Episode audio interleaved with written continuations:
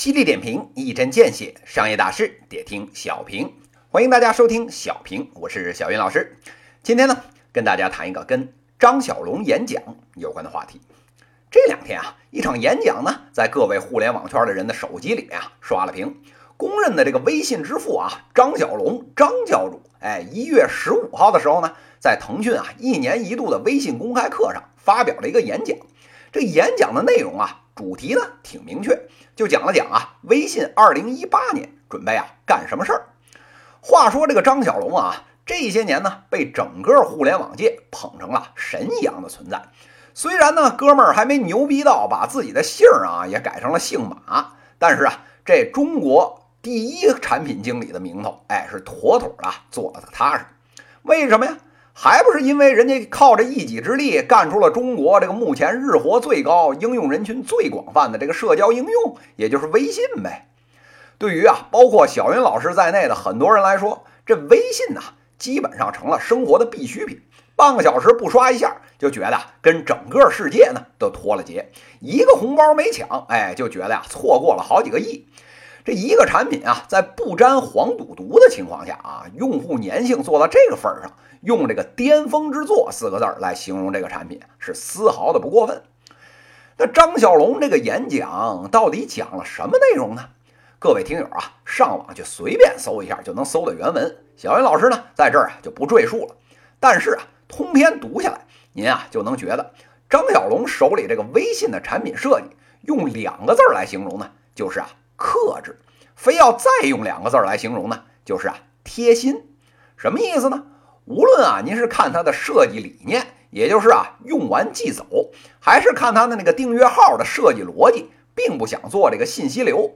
再有呢，就是啊不保存用户的聊天记录，也不发啊这个骚扰的信息。您就会发现，这微信现在啊真的是目前互联网世界的良心。更是呢，各家这个乌烟瘴气产品里的一股清流，从使用到体验，处处啊为了用户来着想，样样呢做的贴心舒服。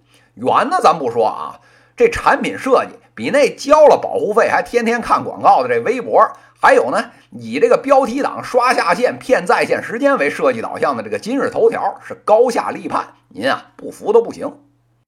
好了，这时候啊问题来了。看了这么牛逼闪闪的产品方法论，您心里一激动，把自个儿的产品也按这个设计行吗？小云老师这里啊，很遗憾的告诉您，简单俩字儿，不行。哎，这时候各位听友就奇怪了，这不挺好的事儿吗？怎么就不能用啊？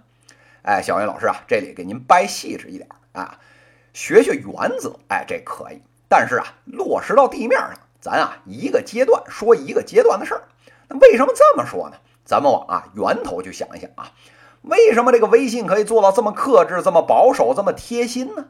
这核心的原因啊，就是啊它能聚人气。说白了呢，就是让大家觉得好用，可以啊吸引更多的人来用。这时候听友急了，对呀，我就是想学它怎么聚人气啊！别忙啊，小云老师啊还有后半句呢。等把这个人气聚起来啊，人家啊在其他的地方把这个钱给赚了。换句话说呢。腾讯呐，它有一个大的生态环境，这里面呢有游戏、有社交，还有内容，哎，随便找个地方薅出两把羊毛，这从来啊都不是问题。